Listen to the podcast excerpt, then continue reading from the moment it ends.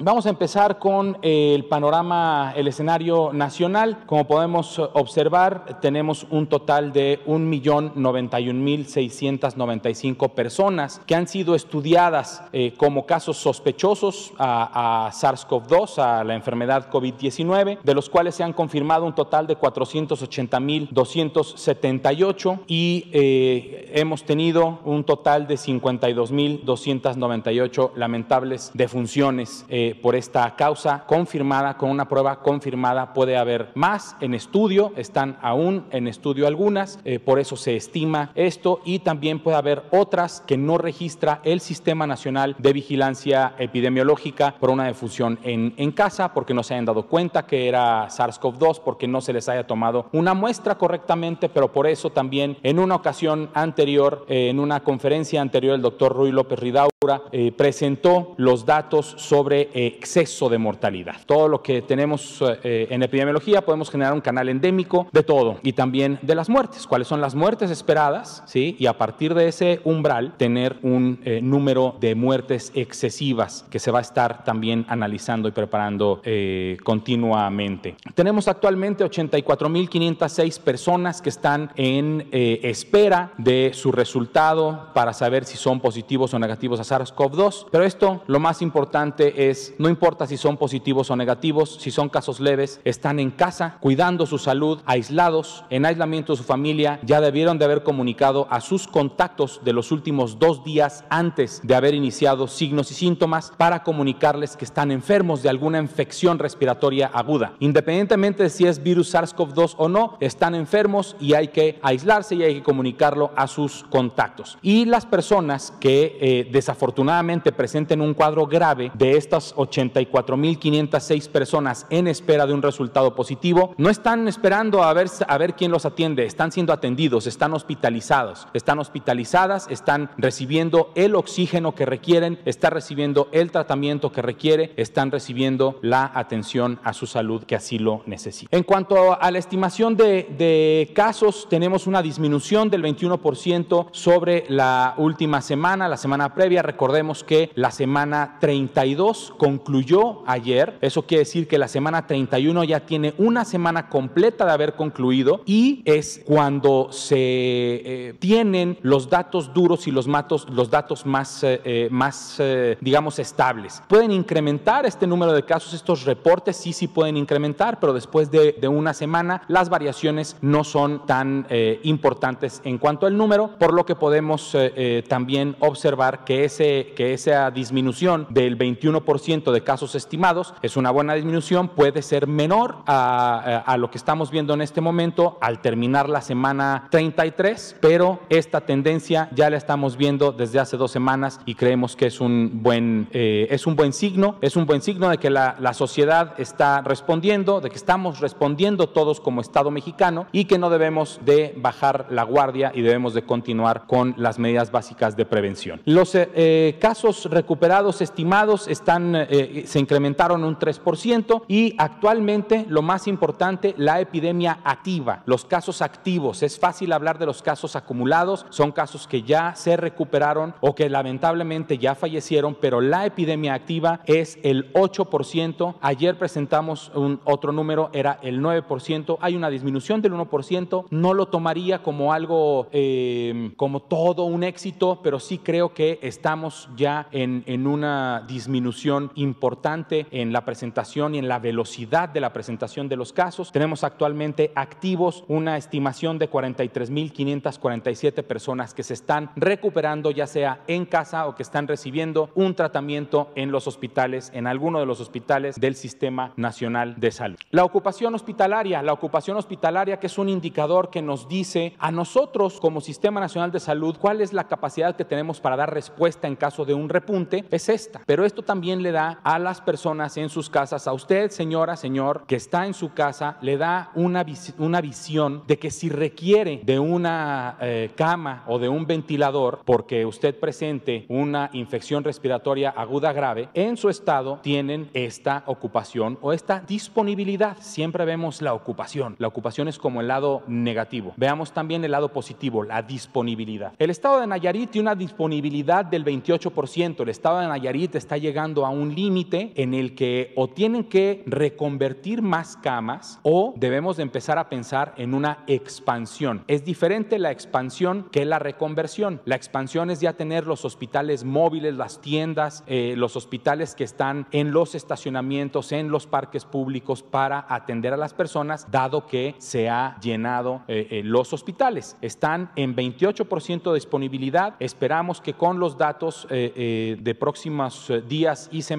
empiece a disminuir la ocupación porque se han dado de alta más personas y porque no ingresen tantas personas como las que se han dado de alta. En segundo lugar, Nuevo León, después Coahuila, Colima, Tabasco. Decimos en segundo lugar o en tercer lugar porque debe tener un orden. Lo podemos ordenar en, en orden alfabético y la gráfica se va a ver así. Es simple y sencillamente para ordenar, no es porque Nayarit, Nuevo León, Coahuila estén haciendo un mal trabajo con versus eh, Campeche o Chihuahua. Es simple y sencillamente el estado actual de la ocupación hospitalaria en todos y cada uno de nuestros estados. A nivel nacional tenemos una disponibilidad del 60%, que esto significa que hay 18.451 camas disponibles para personas que presenten un cuadro de infección respiratoria aguda grave que no requieran de ventilación mecánica. Para los que requieren de ventilación mecánica, tenemos disponibles 6.647 camas. Las personas que están ocupando una cama sin ventilador y que por, eh, por desgracia o desafortunadamente requieran de un ventilador mecánico posteriormente, esta es la disponibilidad que hay. En Colima, 34%, en Nuevo León, 35%, en Baja California, 52%, al igual que en Tabasco, y así sucesivamente hasta llegar al estado de Campeche, que tiene apenas una ocupación del 13% de las, de las camas con ventilador mecánico que tienen disponibles en el estado de Campeche.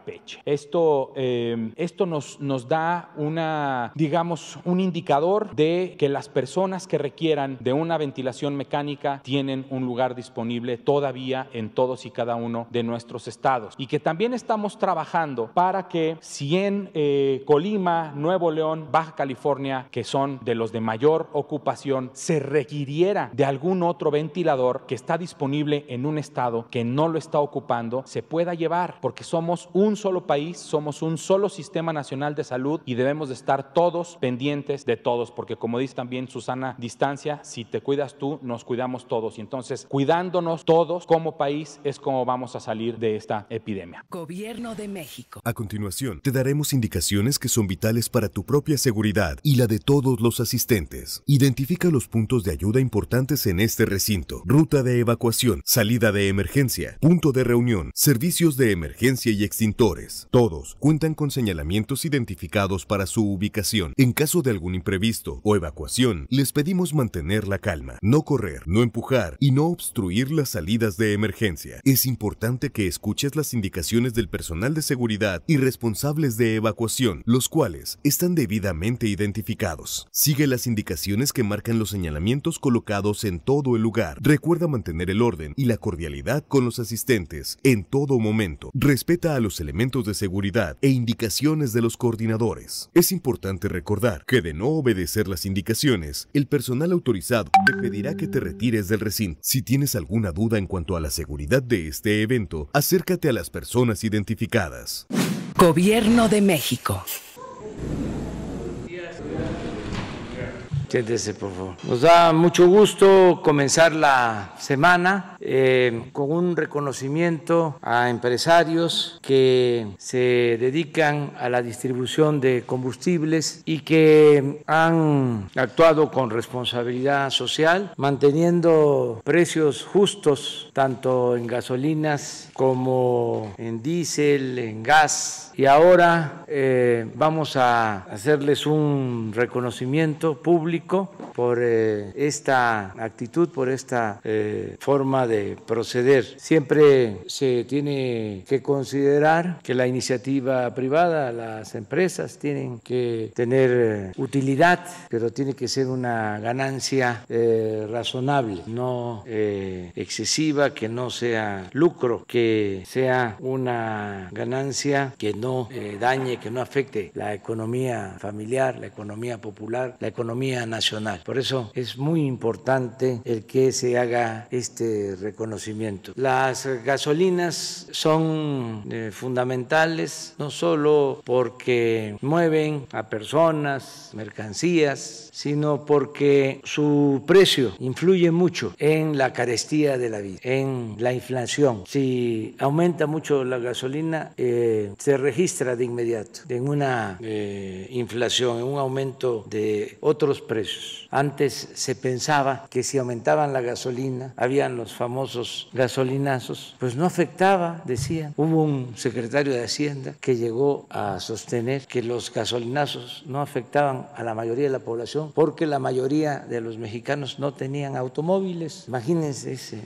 razonamiento. Cuando se trata de un insumo fundamental para eh, la economía y eh, para eh, las finanzas de, de, las familias, para el presupuesto de las familias. Ahora desde que llegamos al gobierno decidimos no aumentar en términos eh, reales el precio de los combustibles y hemos cumplido y vamos a continuar con eso a partir de que Pemex y Hacienda no aumenten el precio de las gasolinas eh, y al mismo tiempo que no aumenten el impuesto a las gasolinas. Va a depender de eh, el margen de utilidad de las empresas. Y en el caso mm, de eh, este tiempo que se ha aplicado esa política hemos eh, recibido ha habido como respuesta una actitud responsable de todos los dueños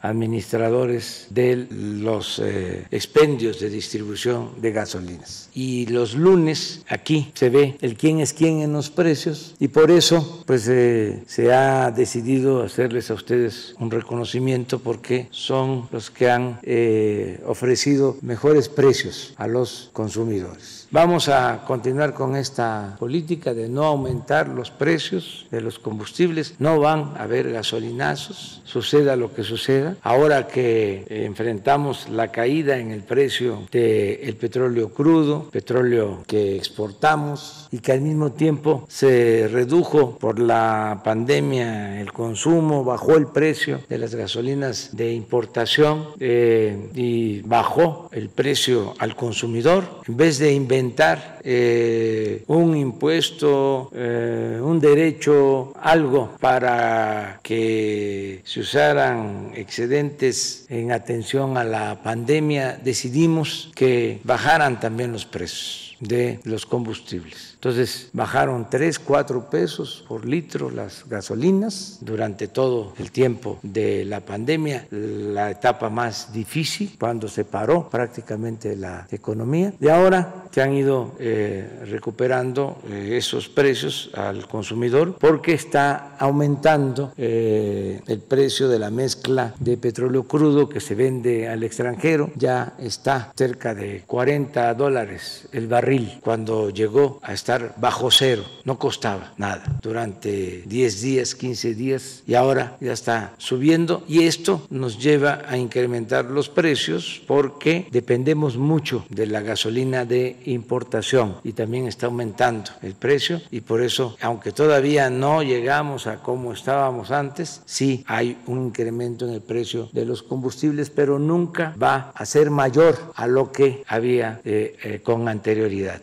Nunca van a haber eh, eh, aumentos en términos reales de los precios de los combustibles. Esta es una introducción.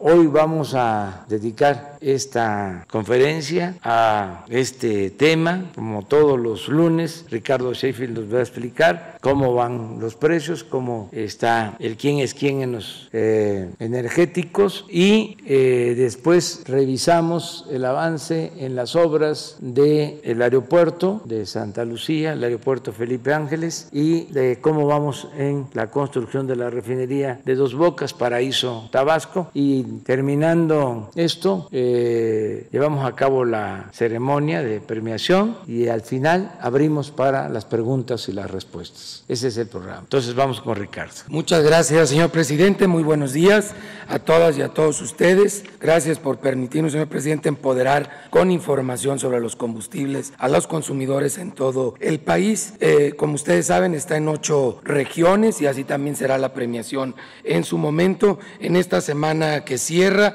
el precio más alto para la gasolina regular lo encontramos en combustibles BP de Campeche, Campeche, 19.90 por litro con un margen de 3 pesos 51 centavos por litro, mientras que la opción más barata es Coscogas en Saltillo, Coahuila, 16 pesos 75 centavos por litro con un margen de 15 centavos. Para la gasolina premium, el más caro es ExxonMobil en Monterrey, Nuevo León, 20 pesos 92 centavos por litro, nada más le están ganando 4.63 de margen al litro ahí en Monterrey con esta marca. Max Gas, la opción más barata en comparación de Premium Saltillo Coahuila, 17 pesos con 10 centavos por litro, 31 centavos de margen. Para el diésel, el más, el más caro lo encontramos en franquicia Pemex, en Talpa de Allende, Jalisco, un precio al público de 22 pesos, 32 centavos por litro, 3 pesos con 25 centavos de margen. Esta gasolinera lleva todo el año dando bastante caro y la más económica también es de franquicia Pemex para diésel, 18 pesos 50 centavos por litro con un margen de 35 centavos. Si vemos los promedios de la semana por marca, las más caras en promedio fueron en esta semana que cerró Arco, Redco y Chevron, mientras que las más económicas, Total, G500 y Orsan. El precio a corte del 7 de agosto de la mezcla mexicana de petróleo, 39 dólares con 60 centavos. En consecuencia, el 7 de agosto, el diésel 19.80 por litro promedio en todo el país, la premium 19.29 por litro y la regular 18.89. Si ustedes ven,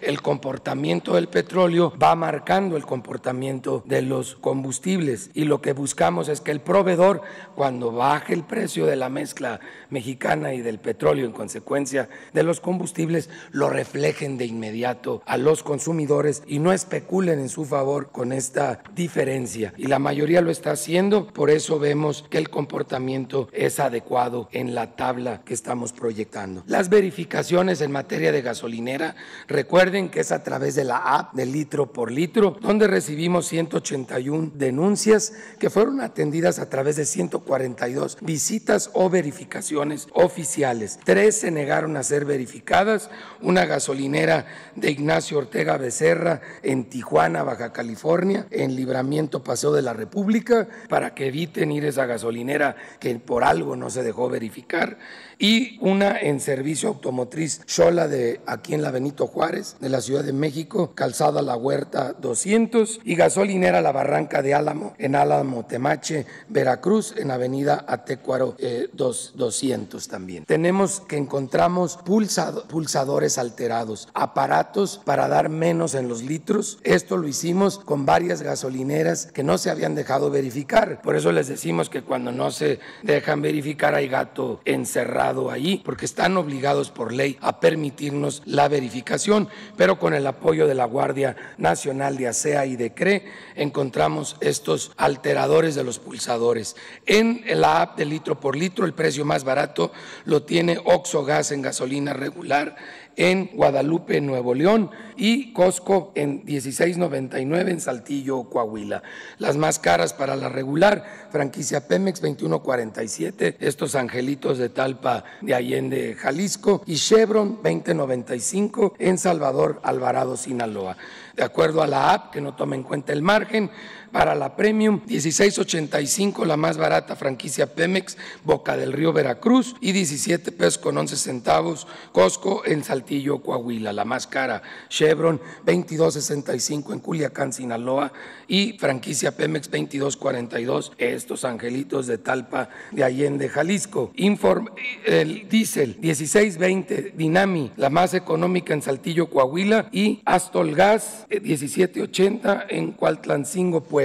Mientras que las más caras para el diésel, 2289 de franquicia Pemex en Sinaloa, Sinaloa. Y esta misma gasolinera de Talpa de Allende, Jalisco, 2232. Ya perdonen a los de Talpa de Allende. Son de los pocos proveedores que hay y están abusando de una manera exagerada. También seguimos revisando los servicios sanitarios que con las situaciones de higiene es muy importante mantenerlos limpios y en buenas condiciones y que no los cobren, que es lo que estamos valorando. En gas LP, Caligas tiene el precio más alto en Los Cabos, Baja California, 12 pesos 17 centavos por litro, un margen de 2.95. Pero ustedes pueden ver ahí que los que realmente se pasan de rosca es en Durango, Durango, que tienen un margen de 4 pesos 94 eh, centavos. Pero ya en el promedio se alcanzan a aliviar que no abusen de los consumidores en Durango, Durango. Gas económico metropolitano tiene la opción más económica en Sabinas, Coahuila,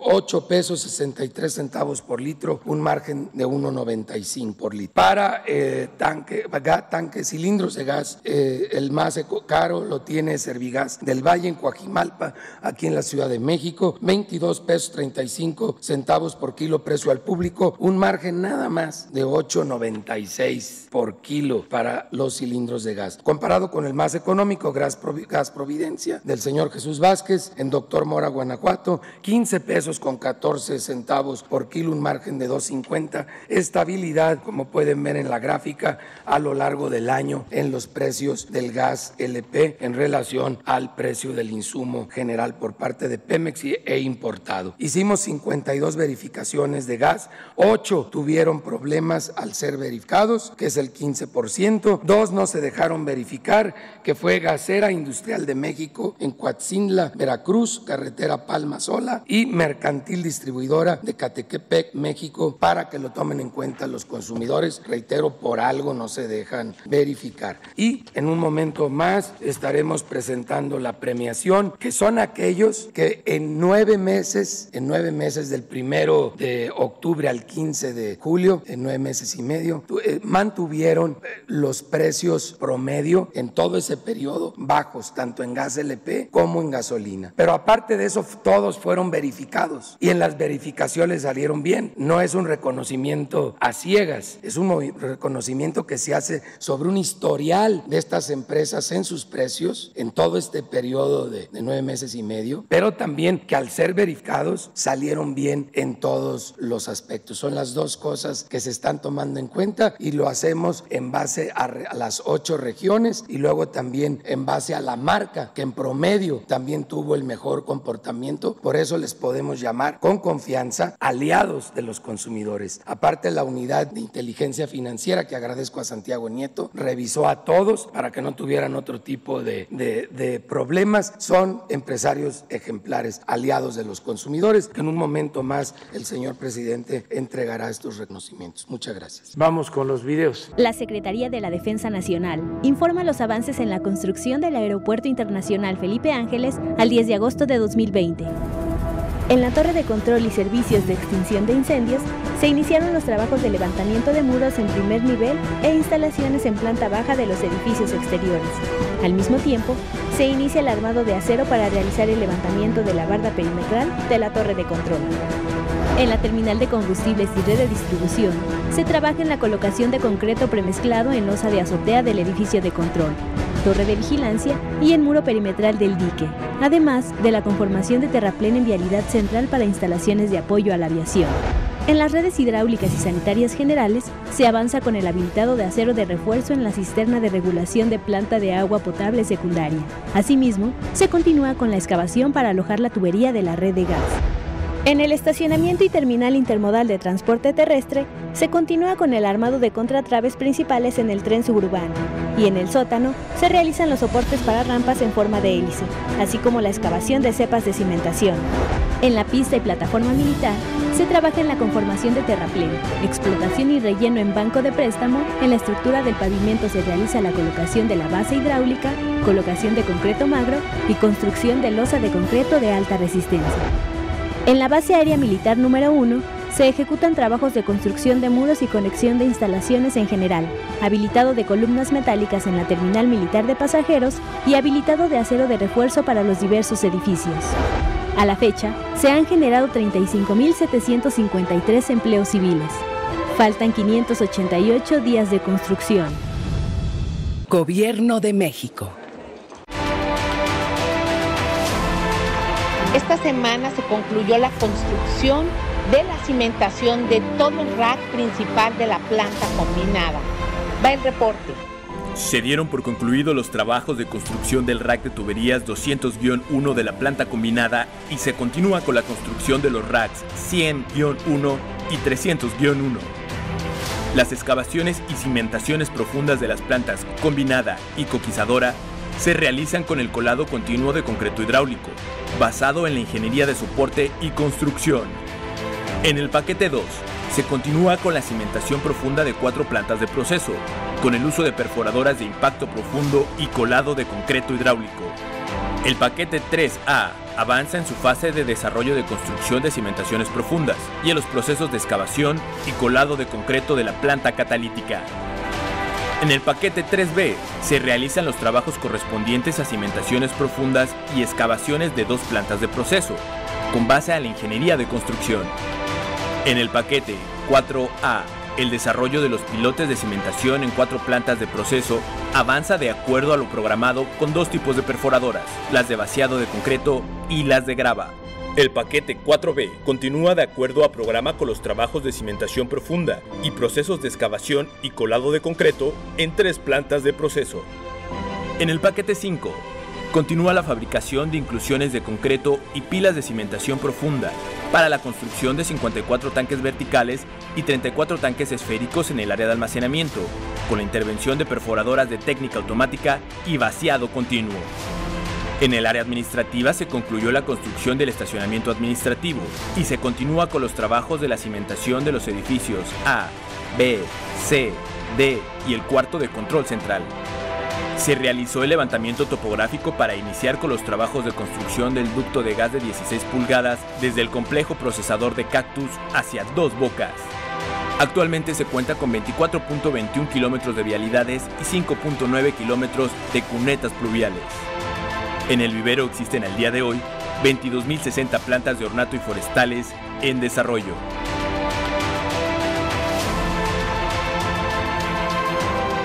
Muy bien, pues vamos a la ceremonia. Adelante, señor presidente. Eh, vamos a dar reconocimiento como aliado del consumidor en gasolineras en la región norte a Servicios SIC SADCB de la marca Total Gas. Licenciado Enrique López Carciglia, director general, recibe este reconocimiento para que lo coloquen en su gasolinera. Si es tan amable, hacemos, hacemos entrega. La idea es que lo puedan colocar en la gasolinera para que los consumidores lo sepan y adicionalmente también se estará colocando en la app de litro por litro. Muchas gracias por ser aliados del consumidor, muy amable. En la región, en la región noroeste Servicio Ecoserra, Costa Rica SADCB, marca Quick Gas, recibe el licenciado Alejandro Cueto Serrano, representante legal y director operativo. Por favor, gracias. El reconocimiento a esta gasolinera Quick Gas por ser aliado del consumidor. Muy amable. Muchas gracias a nombre de los consumidores.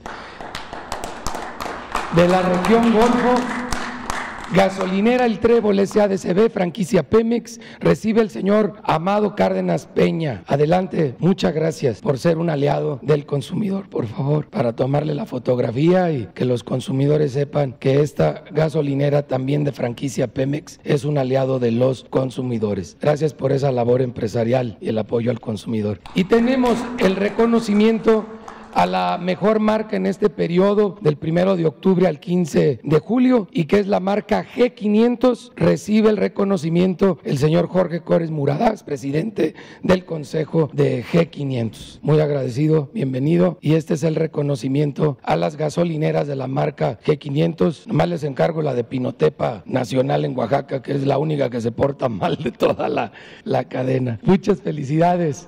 Muchas gracias a G500 por ser la marca aliada de los consumidores en México en este periodo. Ojalá si continúen todos y siga ese buen trabajo. Aliados al consumidor por región, en la región centro, Usagas de San Juan, SADCB, la marca es Usagas, recibe el licenciado Gerardo Rosas Ortega, director general de Usagas San Juan. Bienvenido y muy agradecido por, por su apoyo. No se vale, pero ya se hizo. Aquí tiene eh, aliado del consumidor en gas LP para la región centro. Muy agradecido Gerardo Rosas Ortega. Muy amables.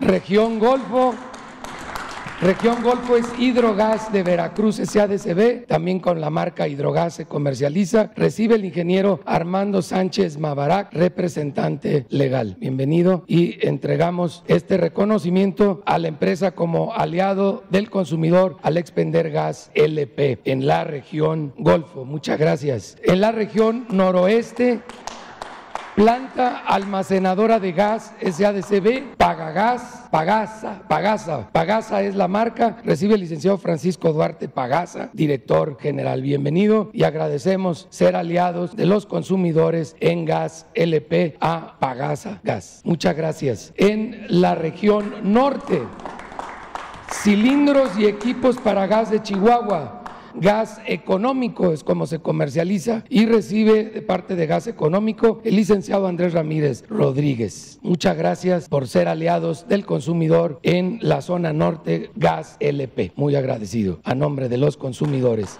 Región Occidente, Gas Imperial SADCB comercializa como gas imperial, recibe el licenciado Carlos Garduño Hernández. Bienvenido y gracias por ser un aliado del consumidor en la zona occidente gas imperial. Recibe la manta con la cual se le reconoce como aliado del consumidor en la región occidente. Muchas gracias a nombre de los consumidores. Y por último, región sureste. En Holbosch Gas SADCB se comercializa como Tomsa. Ingeniero Luis Alberto Zavala González recibe el reconocimiento. Gracias por ser aliados de los consumidores en la región sureste. Ahí luego nos pasan los tips y que sirva de ejemplo para los demás distribuidores de gasolina y de gas en el país. Y ojalá sigan siendo aliados de los consumidores. Muchas gracias.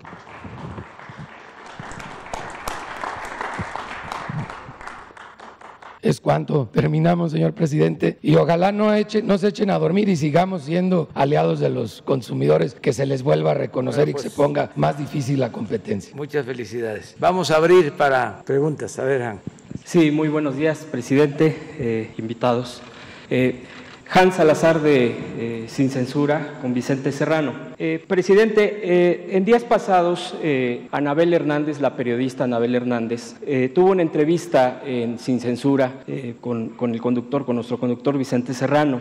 Y ella, usted sabe muy bien sobre sus investigaciones con respecto a temas del narcotráfico y particularmente a García Luna, que se encuentra actualmente detenido en Estados Unidos. Y ella, en respuesta a la invitación que usted le hizo para colaborar con información sobre eh, lo que estaba sucediendo en la Fiscalía General de la República, los tapones, así lo, menciona ella, eh, aclara, de acuerdo a estas investigaciones, que hay actualmente siete, por lo menos siete funcionarios en activo en la Fiscalía General de la República con eh, puestos claves, incluso parte de estos puestos claves, digo, no los voy a mencionar todos porque me, tardaría en el planteamiento, pero concretamente tienen que ver incluso con la investigación misma eh, sobre, por ejemplo, eh, Cárdenas Palomino, que es uno de los, fue uno de los brazos directos del de el señor García Luna, y también en el caso de Ramón Pequeño. yo, presidente, le preguntaría concretamente al respecto, ¿cuál es su postura ante estos personajes que estarían protegiendo los intereses de esta red de corrupción y que de acuerdo con lo que dice Anabel Hernández y en respuesta a eh, la, eh, invitación que se hizo aquí en la mañanera, pues eh, ha hecho esta investigación, ya da nombres concretos, da cargos concretos, son siete en total y bueno, pues esa sería la pregunta primeramente que yo le, le, haría, presidente. Bueno, yo este, aclaro dos cosas. Primero, que no hay impunidad, no se protege a nadie. Aunque hay autonomía y se respeta la independencia de la Fiscalía General de la República, no eh, nos quedamos callados cuando eh, se trata de eh, dar privilegios o impunidad a presuntos delincuentes. De modo que eh, no hay nada que temer en este caso, en esta investigación del señor García Luna, aparte de lo que se está haciendo en Estados Unidos, donde se, les, eh, donde se le está juzgando. también en México hay expedientes abiertos y lo mismo del señor Cárdenas Palomino y del señor Pequeño, los dos eh, la unidad de inteligencia financiera de la Secretaría de Hacienda presentó denuncias oportunas sobre estas dos eh, personas. De modo que está abierto el proceso y si quedan eh, funcionarios de ese grupo en el actual gobierno, en lo que corresponde al Ejecutivo, la instrucción es que no se proteja a nadie y considero que va a suceder lo mismo en el caso de la Fiscalía, porque le tengo confianza al fiscal Alejandro Gersmanero. Es un hombre recto, íntegro, no va a hacer tapadera, no va a proteger a nadie. Ya pasó el tiempo en que solo se juzgaba a quienes no tenían agarraderas, a quienes no tenían influencia. Ahora se castiga eh, por parejo a quienes eh, cometen delitos. Es muy importante la colaboración de Anabel Hernández, de periodistas, y es muy importante para que se siga eh, denunciando, se siga haciendo público si no se actúa y si se ve que hay desviaciones si se eh, observa que no se está aplicando la ley. Qué bien que eh, estas periodistas, en el caso especial de Anabel, que ha arriesgado hasta su vida, sigue ayudando, sigue informando, sigue denunciando. Y ojalá y otros periodistas, porque hablando en plata, eh, son muy pocos los que denuncian. La mayoría se queda callado porque conocieron a estos personajes, tuvieron incluso hasta relación con ellos. Hay periodistas famosos actualmente que los defienden y no es el caso de Anabel y de otros. Pero bueno, contestando a tu pregunta, eh, no va a haber eh, impunidad y se va a castigar a todos los responsables.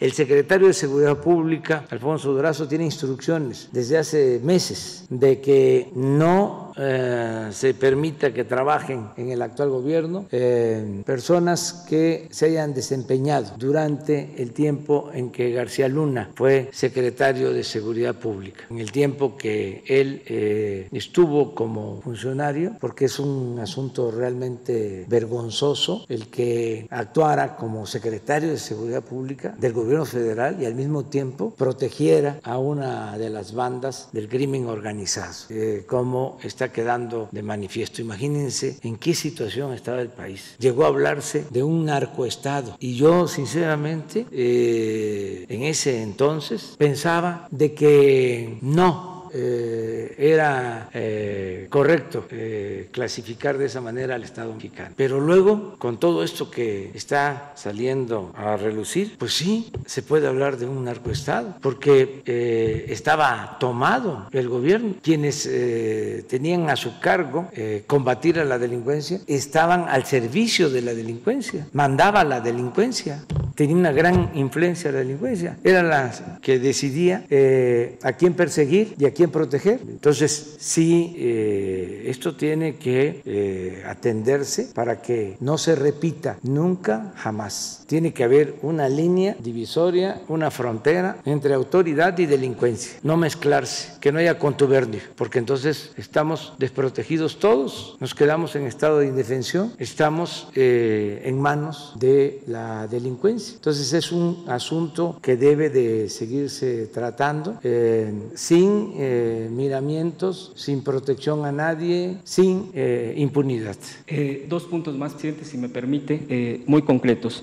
Uno es, seguramente usted ha escuchado con respecto al doctor Gerardo Vicente Grajales Yuca, que es un médico reconocido en Chiapas él ha tenido un papel destacado, incluso de acuerdo a sus colegas eh, doctores, médicos, enfermeras, que actualmente piden, piden eh, intervención, ya que eh, en ese estado, en Chiapas, la hija de, a, propósito, hablando de influyentismo, presidente, la hija de un, político influyente, influyente político allá en Chiapas, que desafortunadamente falleció por esta pandemia, por COVID, pues lo ha acusado de negligencia médica. Sin embargo, pues todo indica, de acuerdo a lo que se ha estado eh, mencionando por parte de la sociedad, de la comunidad, eh, gente que lo ha reconocido incluso en su lucha como médico eh, y pues todo este esfuerzo que han hecho pues los médicos en nuestro país contra esta pandemia, pues consideran injusto esta injusta esta acusación, esta detención que ya lo tiene pues detenido en, una cárcel. Y pues desafortunadamente su salud está bastante delicada,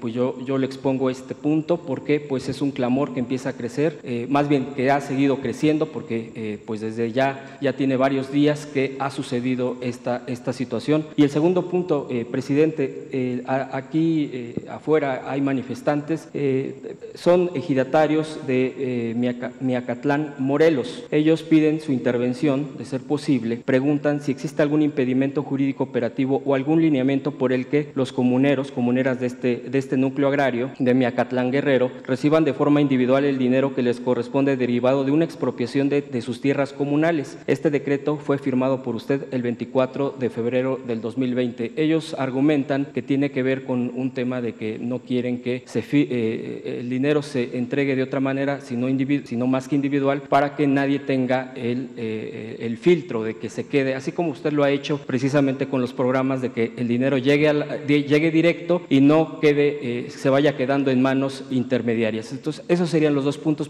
presidente. Le agradezco su atención. Sí, hoy en la mañana en, la reunión del Gabinete de Seguridad se trató el tema del doctor eh, Yuca. Eh, es eh, en efecto una acusación que se presentó ante el Ministerio Público en Chiapas y se le acusa de negligencia médica. Hay movimientos a favor del doctor, aunque es un estatal. Se tomó el acuerdo en la mañana de que la secretaria de Gobernación va a establecer comunicación con el gobernador de Chiapas y este, se va a buscar eh, una solución ante este eh, asunto que ya lleva en efecto algunos eh, días, pero es de competencia estatal. De todas maneras, como hay denuncias, mm, por un lado de negligencia, por otro lado de violación de derechos humanos, eh, también se considera una injusticia lo que se está haciendo con el médico, lo están ayudando otros trabajadores del sector salud, lo están respaldando, lo están este, apoyando. Bueno, pues vamos a intervenir y vamos a buscar un acuerdo, vamos a buscar la forma de que se llegue a un acuerdo. Eh, hoy lo va a tratar la secretaria de eh, Gobernación. Y acerca de la indemnización de los comuneros, pues vamos a pedir a Román Meyes que los atienda para que en efecto si se les va a pagar por eh, una afectación que se procure entregar de manera directa para que cada quien reciba lo que le corresponde. La compañera. Gracias, presidente. Buenos días. Corresponsal de Grupo Gili, eh, el imparcial de Sonora, la crónica de Mexicali y Frontera de Tijuana. Presidente, eh, durante la gira de la semana pasada, usted se refirió al contrato del gasoducto eh, en, Sonora eh, como un contrato leonino y que algunas empresas particulares hicieron negocios con él eh, asegurando la venta de gas a la CFE. Eh, además mencionó que el acuerdo con el pueblo yaqui se podría hacer un nuevo trazo y habló de la multa que debe pagar la, la CFE, a la CFE, a la empresa por la obra detenida. ¿A qué empresas se refería eh, estas empresas que aseguraron contratos de gas? Y si habrá alguna investigación al respecto, se buscará renegociar el contrato ¿Y a cuánto asciende esta multa que ya se ha pagado a, la empresa que construyó el, gasoducto? la multa que pagó CFE, ¿a cuánto asciende hasta ahorita? De hacer una reubicación al gasoducto, eh, si ya tienen estimado el costo, o sea, ¿cuánto, cuánto costaría hacer esta, este nuevo trazo? Eh, preguntarle eh, también, presidente, sobre un anuncio que hizo el gobernador de Baja California, sobre que usted va a emitir un decreto para regular eh, ya los eh, autos que, se le llaman chocolates, ¿no? Allá en, la frontera norte. Eh, ¿Cuándo se emitiría este decreto y de qué se trata? Esos serían... No te escuché sobre la segunda. Ah, es, es el, gobernador Jaime Bonilla de Baja California dijo, anunció que usted va a emitir un decreto para regular los autos chocolates o los autos chuecos, ¿no? Que le dicen ilegales. ¿Cuándo se, regularía, se emitiría este decreto y de qué se tratará. Muy bien. Este, acerca de lo primero, miren, eh, se entregaron contratos eh, a partir de que supuestamente se iban a construir eh, plantas de generación de energía eléctrica termoeléctricas en distintas partes del país. Y esas termoeléctricas, 10, 15, 20, iban a ser abastecidas con gas que se tenía que comprar en Estados Unidos. Para transportar ese gas se necesitaban hacer los gasoductos. Dice el proyecto así en general. Em, ¿Qué sucedió? No se licitaron, no se hicieron las plantas termoeléctricas y eh, se firmaron los contratos para hacer los gasoductos y comprar el gas. Una planeación eh, de lo más irregular que puede haber. Imagínense, este, no se hacen las plantas, pero se compra el gas. La pregunta es, ¿y qué hacemos con el gas? Bueno, todo esto porque el negocio estaba en la construcción de los gasoductos y en la compra del gas. Un buen negocio para las empresas particulares, un mal negocio para la hacienda pública. De esas cosas que se realizaban, porque el gobierno eh, era eh, saqueado o la hacienda pública eh, servía para hacer este tipo de eh, negocios buenos para particulares, malos para la nación. Entonces, aquí me puedo pasar todo el día hablando de ese tipo de negocios. Entonces empiezan a construir los gasoductos, eh, se llega a un arreglo para una compra con tarifas más bajas del gas. De todas maneras, nosotros tenemos que resolver qué hacer con el gas. Incluso no descartamos que podamos licitar con empresas para que traten ese gas, lo congelen y lo puedan eh, vender en Asia, porque es un gas que aún con la tarifa alta es eh, el gas más barato en el mundo, el gas que se extrae de Texas. Entonces tenemos ese gas y tenemos que buscar la forma de darle salida. Eh, dentro de toda esta red de gasoductos se construyó el gasoducto del norte de la frontera eh, hasta Topolobampo, pero en eh, los pueblos yaquis se detuvo la construcción, no quieren que pase, no quieren ese trazo. Esto también eh, lo estamos enfrentando en Puebla, donde se hizo el trazo pasando por un cerro sagrado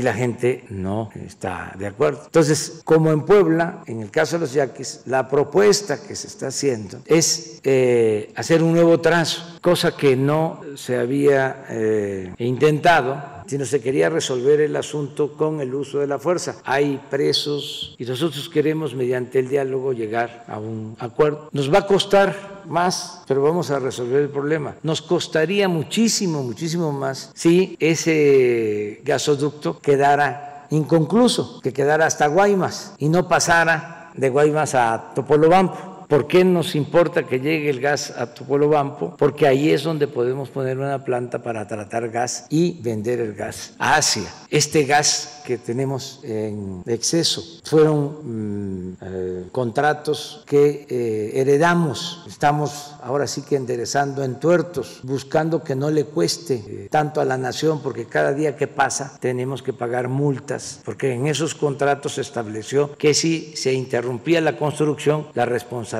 era de la Comisión Federal de Electricidad. Entonces, a toda la gente, a todo el pueblo de México le vengo diciendo de que se tiene que rescatar a Pemex, se tiene que rescatar a la Comisión Federal de Electricidad. No se puede seguir con la misma idea de que el gobierno es una cosa y no tiene que ver con nosotros. Se tiene que tomar en cuenta que el presupuesto es dinero del pueblo. Los funcionarios somos simplemente administradores de los dineros del pueblo. Entonces no es yo tengo un carro oficial y lo puedo este, correr a toda velocidad y pasarlo por los baches y destruirlo porque no es mío es del gobierno. Tiene que cambiar esa mentalidad. Y lo mismo en el caso de los acuerdos, negociaciones, contratos que se llevan a cabo con particulares. Se tiene que cuidar la hacienda pública. Estamos más obligados los servidores públicos a cuidar el dinero del presupuesto que los mismos particulares. Eh, entonces, tiene que ir cambiando esa mentalidad. Entonces, estamos buscando un acuerdo. Eh, eso fue lo que planteé con eh, los pueblos yaquis. Hay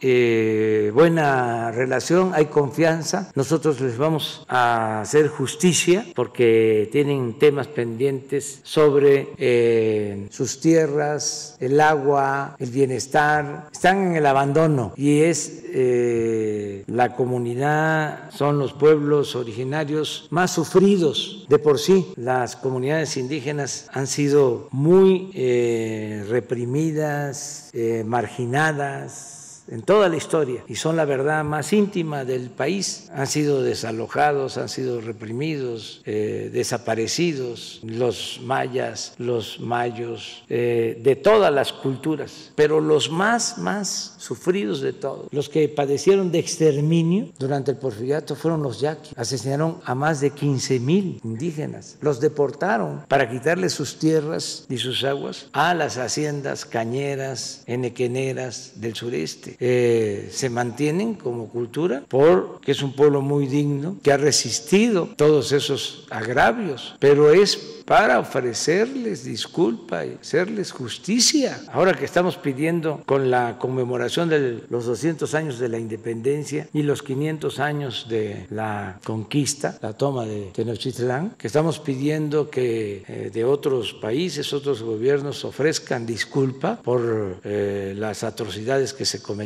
así también nosotros vamos a ofrecer el año próximo, en nombre del Estado mexicano, disculpas por los excesos que se han cometido a los pueblos originarios. Y no es nada más una ceremonia, tiene que ser eh, ayudarles, en este caso, a los pueblos yaquis y a todos los pueblos indígenas de México. Presidente, eh, para precisar, ¿tiene el monto que se ha pagado?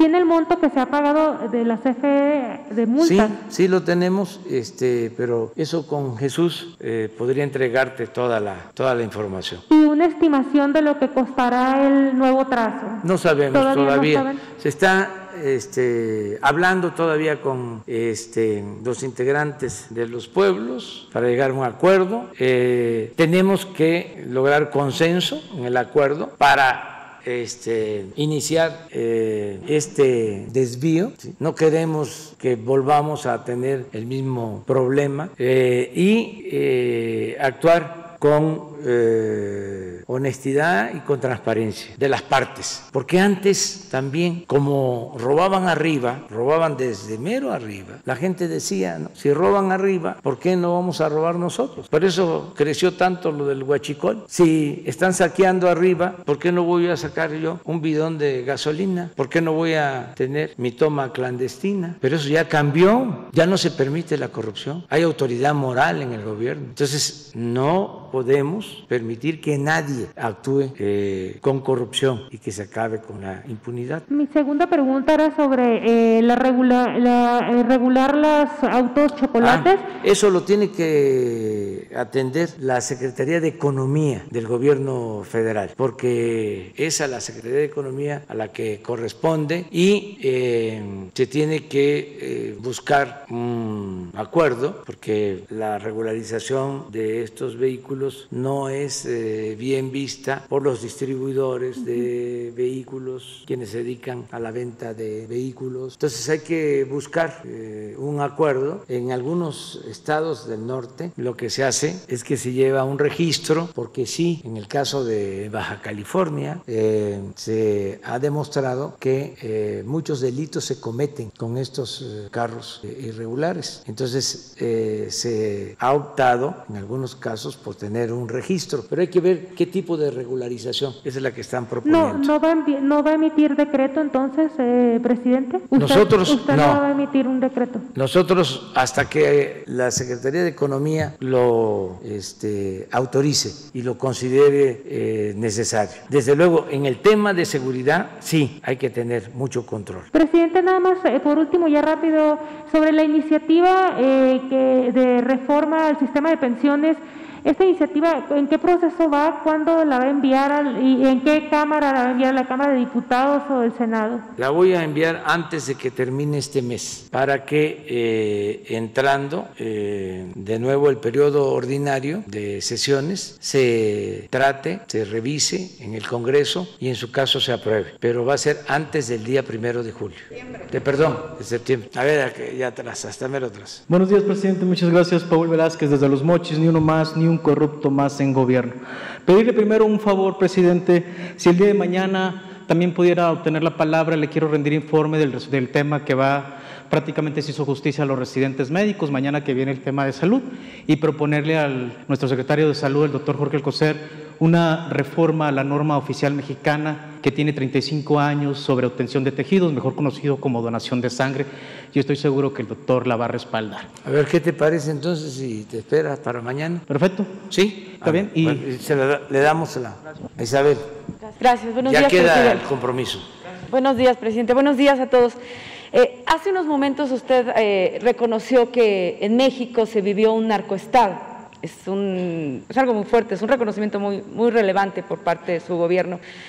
Eh, usted también ha dicho en determinadas ocasiones eh, que en México no pasaba nada o los grandes negocios no se hacían sin que el presidente estuviera enterado. Me gustaría saber si la Unidad de Inteligencia Financiera de la Secretaría de Hacienda ha investigado o se encuentra investigando las cuentas del expresidente eh, Felipe Calderón. Esto por un lado y conforme a lo declarado en los últimos días en el caso Lozoya respecto de cómo se cocinó cómo se lubricó la maquinaria para apuntalar la reforma energética. El consejero jurídico de Enrique Peña Nieto es el licenciado Humberto Castillejo Cervantes, ex coordinador de asesores eh, de Eduardo Medina Mora en la PGR y al llegar Peña Nieto se convierte en consejero jurídico. Eh, se apuntala las reformas estructurales, en el caso de la energética me interesa saber, por lo dicho, por de, eh, lo reconocido por Lozoya, lo aseverado, pues que se repartió dinero.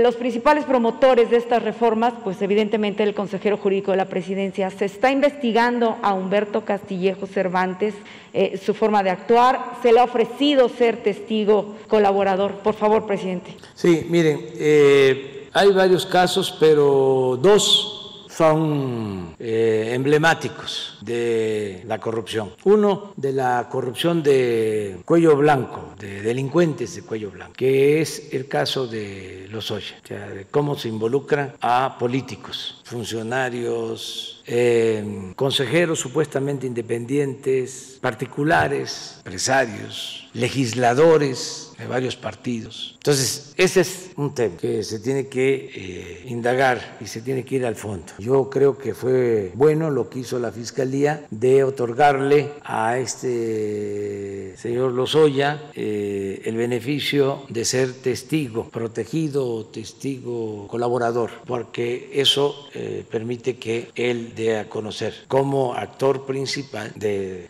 toda esta uh, rapiña, este, cómo fue que se repartieron el pastel, es como la piñata, o sea, quienes participaron, eso tiene que conocerse a fondo. Y el otro eh, asunto de eh, corrupción y de delincuencia eh, tiene que ver con el crimen organizado, con la llamada delincuencia organizada, que es lo de García Luna. Son las dos, las dos muy graves. ¿Cuál?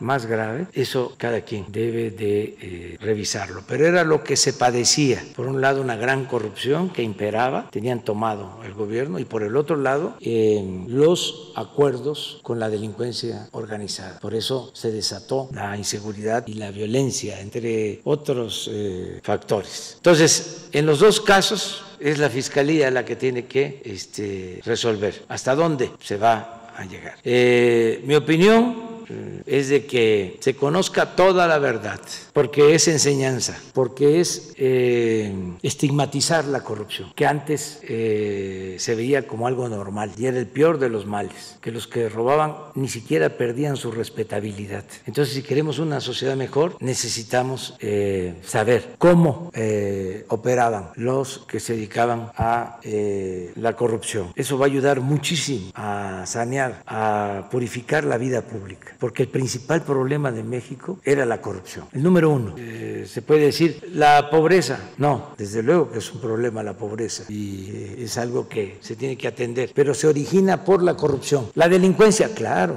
La inseguridad, claro, pero se origina por la corrupción. Que la educación, el atraso educativo, sí, que se origina por la corrupción. Entonces, tenemos que acabar con esa peste. Entonces, por eso que se sepa todo por completo. En el caso del combate a la delincuencia, eh, ¿qué eh, podemos esperar si hay contubernio entre delincuencia y autoridades? No hay ninguna posibilidad de garantizar la paz de esa forma, mientras no se acabe con la impunidad. Entonces fue el colmo que el secretario de Seguridad Pública del gobierno federal se haya involucrado y haya transado con uno de los grupos eh, delictivos, toda esta red que se creó. Entonces, ¿qué tanto son responsables los expresidentes? Pues eso va a salir de las eh, investigaciones. ¿La UIF eh, investiga las cuentas del expresidente? No, de momento no. No, no, porque la UIF investiga a partir de que hay una solicitud de la Fiscalía, y en este caso no existe ninguna solicitud de la Fiscalía. Y también yo les recuerdo que he fijado mi postura de que para enjuiciar a los expresidentes se requiere, y eso es lo más conveniente, una consulta, que sean los ciudadanos los que decidan. Eso lo dije cuando tomé posesión. Eh, si se reúnen firmas y la mayoría eh, se consigue el número de firmas que establece la Constitución para llevar a cabo una consulta, se celebra la consulta y es lo que decida el pueblo. Yo soy de la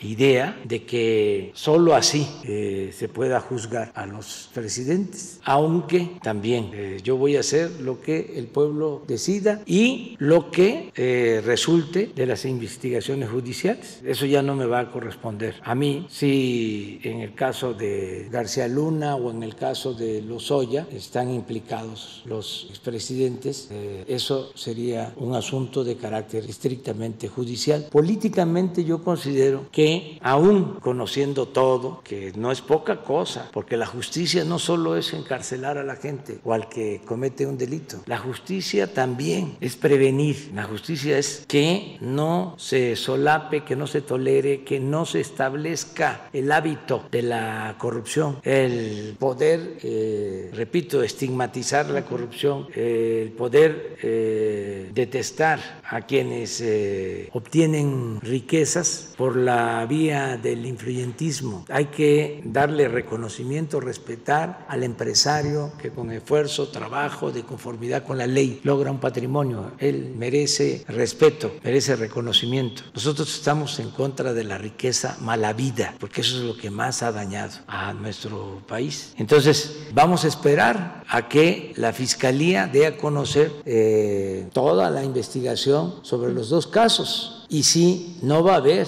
eh, impunidad. ¿Qué le pide a Humberto Castillejos eh, que presente eh, para colaborar ante la Fiscalía? Es que si no está Por lo pronto- indiciado, no- no, no ha tengo por qué pedirle nada. También eh, no se puede estar acusando a diestra y siniestra sin tener elementos, sin tener Claro. pruebas.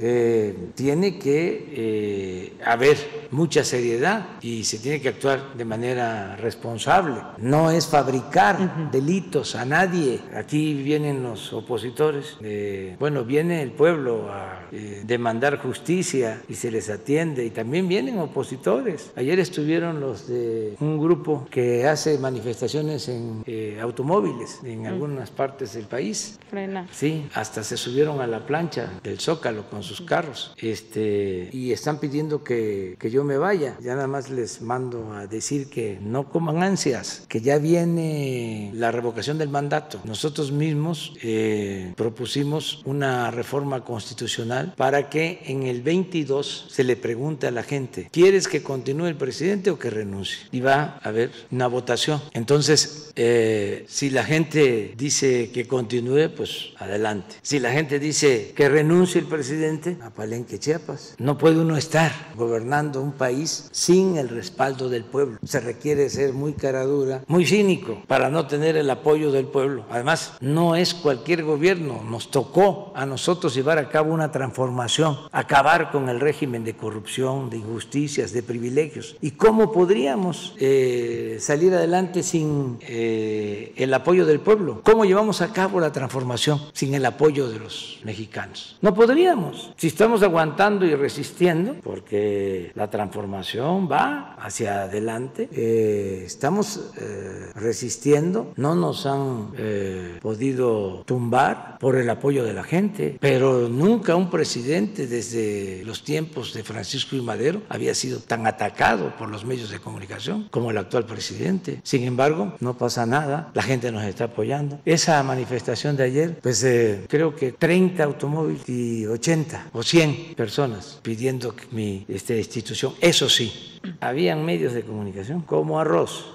Yo me acuerdo que cuando nosotros hacíamos manifestaciones y llenábamos el zócalo, ningún medio de información cubría, creo que un periódico, pero Televisa nunca. Y ayer estaban los de Televisa desde temprano, espera- esperando el gran acontecimiento. Y así están ahora.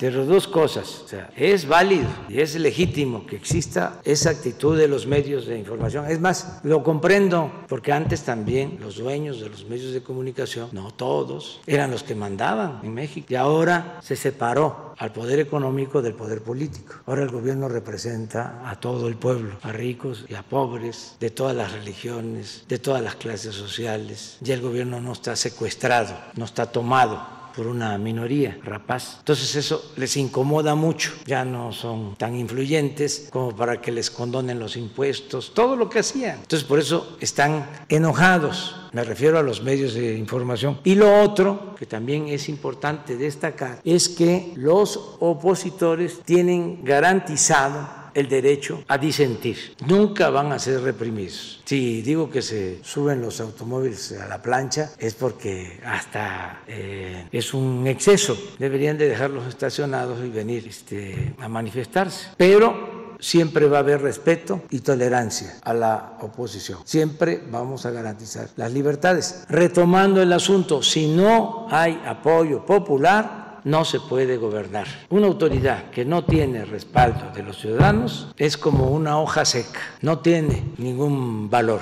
Y yo no me voy a quedar aquí nada más por la parafernalia del poder, porque me digan, presidente, no vine a eso, llegué para llevar a cabo la transformación del país y no le voy a fallar al pueblo. Nada más, eh, ¿cómo va este eh, apoyo que se pudiera dar a las escuelas privadas eh, que están en una situación difícil? Si nos puede comentar. Gracias. Sí, vamos a, a iniciar el regreso a clases el día 24. Vamos a ver eh, cómo funciona. Yo espero que bien. Eh, es una buena opción. Eh, esto ya lo dije y lo repito, es eh, una opción, una alternativa mexicana, porque no se aplica en otras partes. Y contamos con el apoyo de las televisoras y con estaciones de radio, tanto del sector público como del sector privado. Eh, sí hay un problema en el caso de las eh, escuelas privadas. Eso tiene que atenderlo en cuanto a cuotas, eh, arreglos de inscripción. Lo tienen que ver los padres y eh, los dueños de los colegios particulares. Yo soy de la idea de que ni siquiera eh, intervengamos nosotros, el gobierno, sino que sea más un acuerdo entre las partes que no eh, pongamos nosotros eh, reglas, limitaciones, porque sí están en una situación muy difícil las escuelas particulares. Y no es eh, nada más decir, bajen las colegiaturas. Hay que ver cómo pueden salir adelante, porque para que una escuela particular saque sus gastos, tiene que tener un número determinado de alumnos y lo que está manifestándose es de que está bajando la matrícula, es decir, no se están inscribiendo como antes en las escuelas particulares y ellos ya tienen un problema de sus costos. Entonces, que no sea obligatorio, sino que se llegue a acuerdos entre los padres de familia y eh, los directivos de las escuelas particulares. Y nosotros ver eh, en qué podemos ayudar. Tenemos que garantizar primero la educación pública eh, gratuita, de calidad, en todos los niveles escolares y eh, también eh, no dejar abandonada la educación particular, porque ayuda. Eh, todo lo que tiene que ver con la educación ayuda, tiene que ver con la salud, aunque sean particulares, este, deben de tener atención especial. Educación es eh, prioridad para cualquier gobierno, debe de ser prioridad para cualquier gobierno. Gracias, presidente. Buenos días. Eh, preguntarle si haría un llamado a la Fiscalía General de la República para que presente una denuncia contra algún funcionario específicamente por la compra de la planta chatarra de agronitrogenados en Veracruz. Eh, hasta el momento nadie está acusado de, de esto. Los Soya y Ansira están acusados por lavado de dinero, por haber ocultado un pago, pero no específicamente por la compra. Ya existe la denuncia eh, sobre este caso. Pero no está judicializada, entiendo. Está en manos de la Fiscalía y, eh, según la información que poseo, parte de la declaración del el señor Lozoya eh, tiene que ver con lo de la compra de eh, la planta de fertilizantes. Eh, ya está el proceso, ya eh, eh, está declarando el señor Lozoya. Entonces ya existe un expediente sobre este tema. Tan es así que ya hay hasta un avalúo de la pérdida. Por eso se habla de 200 millones de dólares. Y por eso he dicho que este, nos interesa la devolución de ese dinero. Así como nos importa mucho que se sepa quiénes eh, se dedican a robar o tenían esa mala maña, así nos importa mucho de recuperar todo lo que se robaron. Entonces, nosotros tenemos ya un cálculo, porque han habido auditorías, de que se pagó un sobreprecio de 200 millones de dólares. Entonces, nosotros requerimos que ese dinero se devuelva y no lo estamos inventando. Existe eh, un peritaje, existen auditorías sobre la planta y sí hay un proceso judicial abierto. Pero no sería importante que hubiera alguien acusado específicamente por la compra, sobre todo, y también eh, acusado por daño patrimonial para que se pudieran devolver. Ya existe, incluso se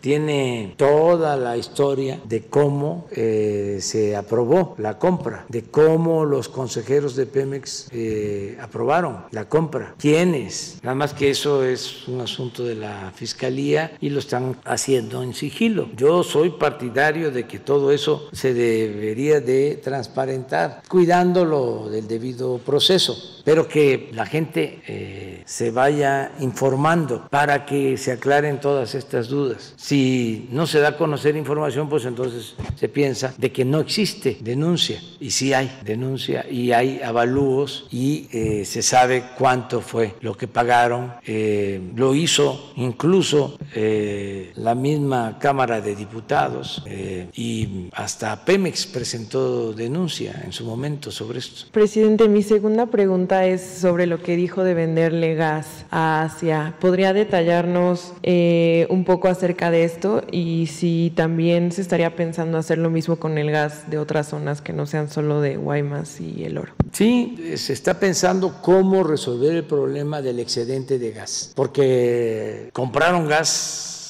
este, al por mayor, por el negocio, no eh, se requiere o se va a necesitar dentro de 30 años. Hay gas eh, de sobra contratado y tenemos que buscar la forma de utilizarlo, porque ya son contratos que se suscribieron y tenemos que respetar esos contratos. Entonces hay varias eh, opciones, lo estamos analizando. una empresa, Sempra, quiere que se le otorgue un permiso para vender gas a Japón. Esa empresa tiene su planta en Ensenada y quieren vender gas a Japón. Pero esa misma empresa es socia de la que nos vendió gas a nosotros en el Pacífico, por donde pasa este gasoducto de los yaquis. Entonces queremos ver si hay un acuerdo con la empresa para que ese gas excedente también se pueda ir al Asia y que no nos cueste a nosotros. Y eh, la posibilidad de poner también una planta también para tratar gas en Salina Cruz, Oaxaca, del gas del Golfo. Por el istmo hay ductos para poner la planta y también vender a Asia. Y también no descartamos la posibilidad de llevar gas a Centroamérica. Desde luego tenemos resuelto el problema del gas que se requiere para eh, tener eh, energía eléctrica suficiente en la península de Yucatán. Ya estamos haciendo un gasoducto y vamos a tener gas en Yucatán y en Quintana Roo para abastecer eh, plantas termoeléctricas y que no tengamos problemas de apagones en Yucatán. Lo mismo en el caso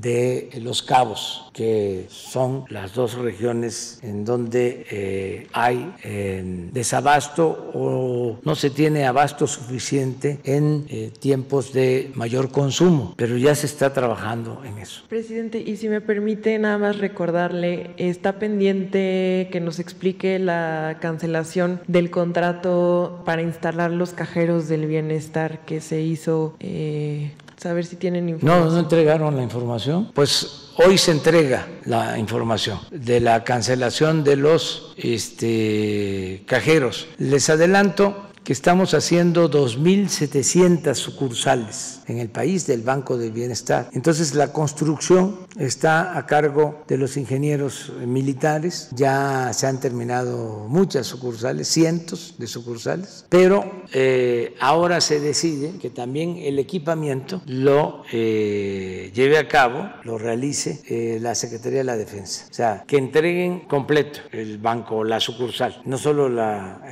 construcción, sino con todo el equipamiento. Entonces es parte por lo que, eh, entre otras cosas, se cancela estos contratos y ahora va a ser la Secretaría de la Defensa la que va a adquirir los cajeros y todo lo que requieran las sucursales. Pero entregamos la información por escrito. Gracias, presidente. Esteban Durán, Expresión México.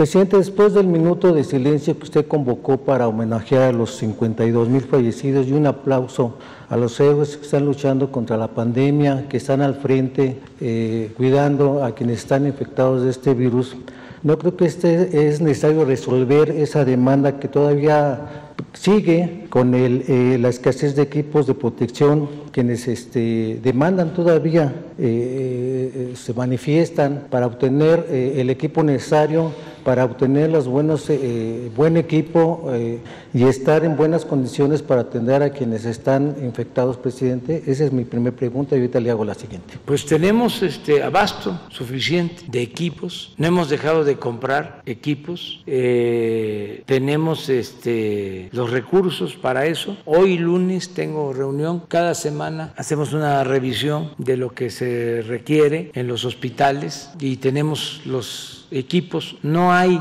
eh, información, no tengo información de que haya protestas por falta de equipo. Este, en el caso de los hospitales COVID, eh, seguimos teniendo problemas eh, con medicamentos para curar el cáncer de niños. Ya estamos atendiendo esta demanda, se están comprando los medicamentos. Todo esto porque como se acabaron los contratos con los laboratorios que tenían eh, sometido al gobierno anterior y pensaban de que eran indispensables, como se decidió comprar ya los medicamentos en el extranjero, estos laboratorios pues siguen este, denunciando de que no hay medicamentos y sigue la campaña de desprestigio, pero ya eh, en la mayoría de los casos se está resolviendo este asunto. Sí, gracias. Otra pregunta, presidente, es que a raíz de la muerte del médico José Callejas Esponda, quien tenía 20 años de servicio y quien entregó equipo e insumos a quienes están al frente de, también de esta batalla en los principales hospitales de, Puebla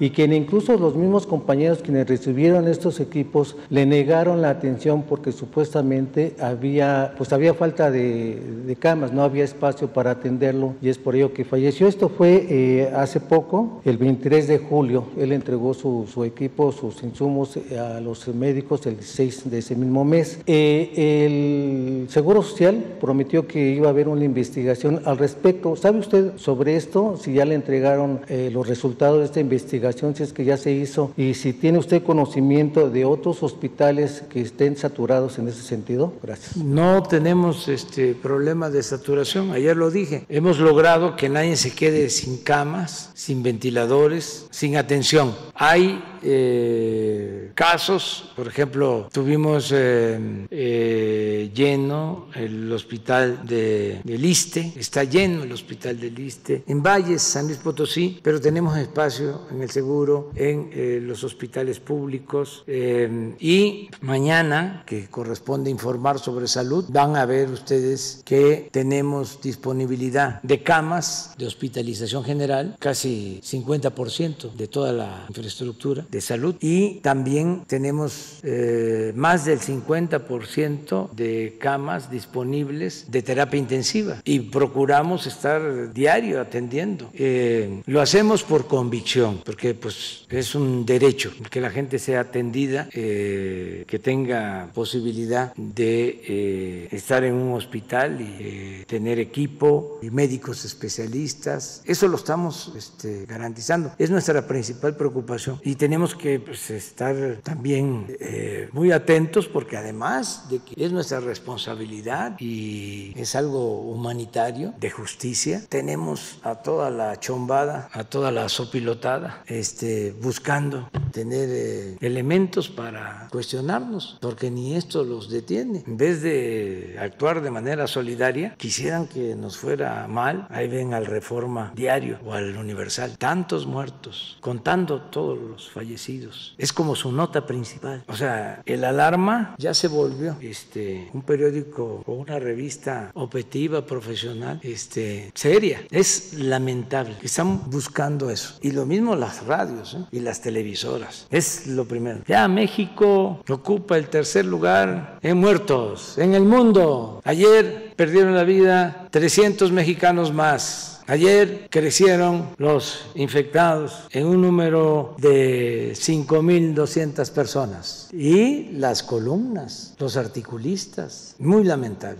¿Por qué? Por lo que explicaba, no les gusta el cambio y mandaban, era el cuarto poder, si no es que el primero, y mucho negocio, mucho dinero. Entonces por eso el enojo. Pero ¿qué le vamos a hacer? Si este, soltamos el presupuesto, no le va a llegar nada a la gente, se va a seguir quedando el dinero arriba para que nos saquen guapo en la televisión, que hagan buenos comentarios en la radio, articulistas, intelectuales orgánicos que recibían hasta un millón de pesos mensuales, ahora ya no existe eso. Entonces estamos eh, confiando, además yo le tengo plena confianza al pueblo de México, de que es un pueblo inteligente, muy consciente, que no se deja manipular. Eso de ayer que les comentaba, de Televisa, yo fui opositor años, hicimos cientos de marchas, eh, llenábamos las calles, el zócalo siempre lleno. ¿Qué hacían en ese entonces? Estaban esperando que no se llenara el zócalo y nunca pudieron sacar notas de eso. Entonces, como se llenaba el zócalo, no había noticia, nada. Y ahora ayer, les digo porque salí a ver por la ventana este, cuántos este, estaban protestando, porque no me voy a quedar con la información que me dan. Fui, salí a la ventana y lo que vi son los medios. Y seguramente hasta uh, desde ayer apareció en todos los medios. Y no exagero, ¿eh? no pasaban de 100. Eso nunca se había visto. Yo no odio, pero no olvido. Entonces, que tampoco este, eh, sientan que no nos damos cuenta nada de la hipocresía de que si le va bien al presidente, le va bien a México, nos va bien a todos. Eso es puro choro, mareador. Están molestos porque antes eran los que mandaban y ahora están con la doble moral. Pero en fin, nos vemos mañana. Muchas gracias a los premiados.